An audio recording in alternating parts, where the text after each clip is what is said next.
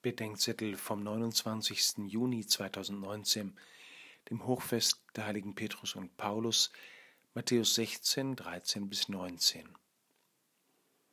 In der Vorbereitung auf die Priesterweihe nahm die religionspädagogische Ausbildung in Vorbereitung auf den schulischen Religionsunterricht einen großen Raum ein.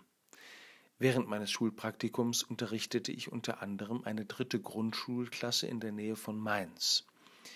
In einer Stunde sprachen wir über das heutige Evangelium von der Einsetzung des Petrus als Fels der Kirche und die Übertragung der Binde- und Lösegewalt.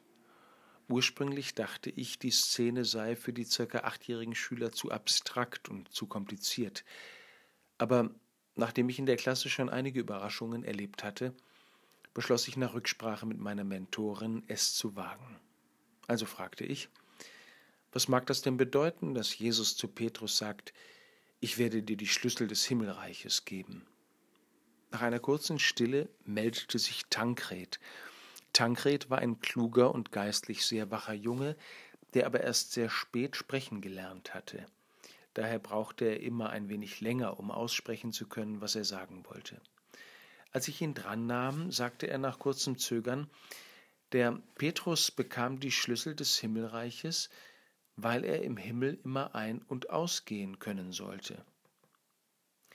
Ich merkte, dass Tankred noch nicht mit allem rausgerückt war, was ihm in Kopf und Herz umging.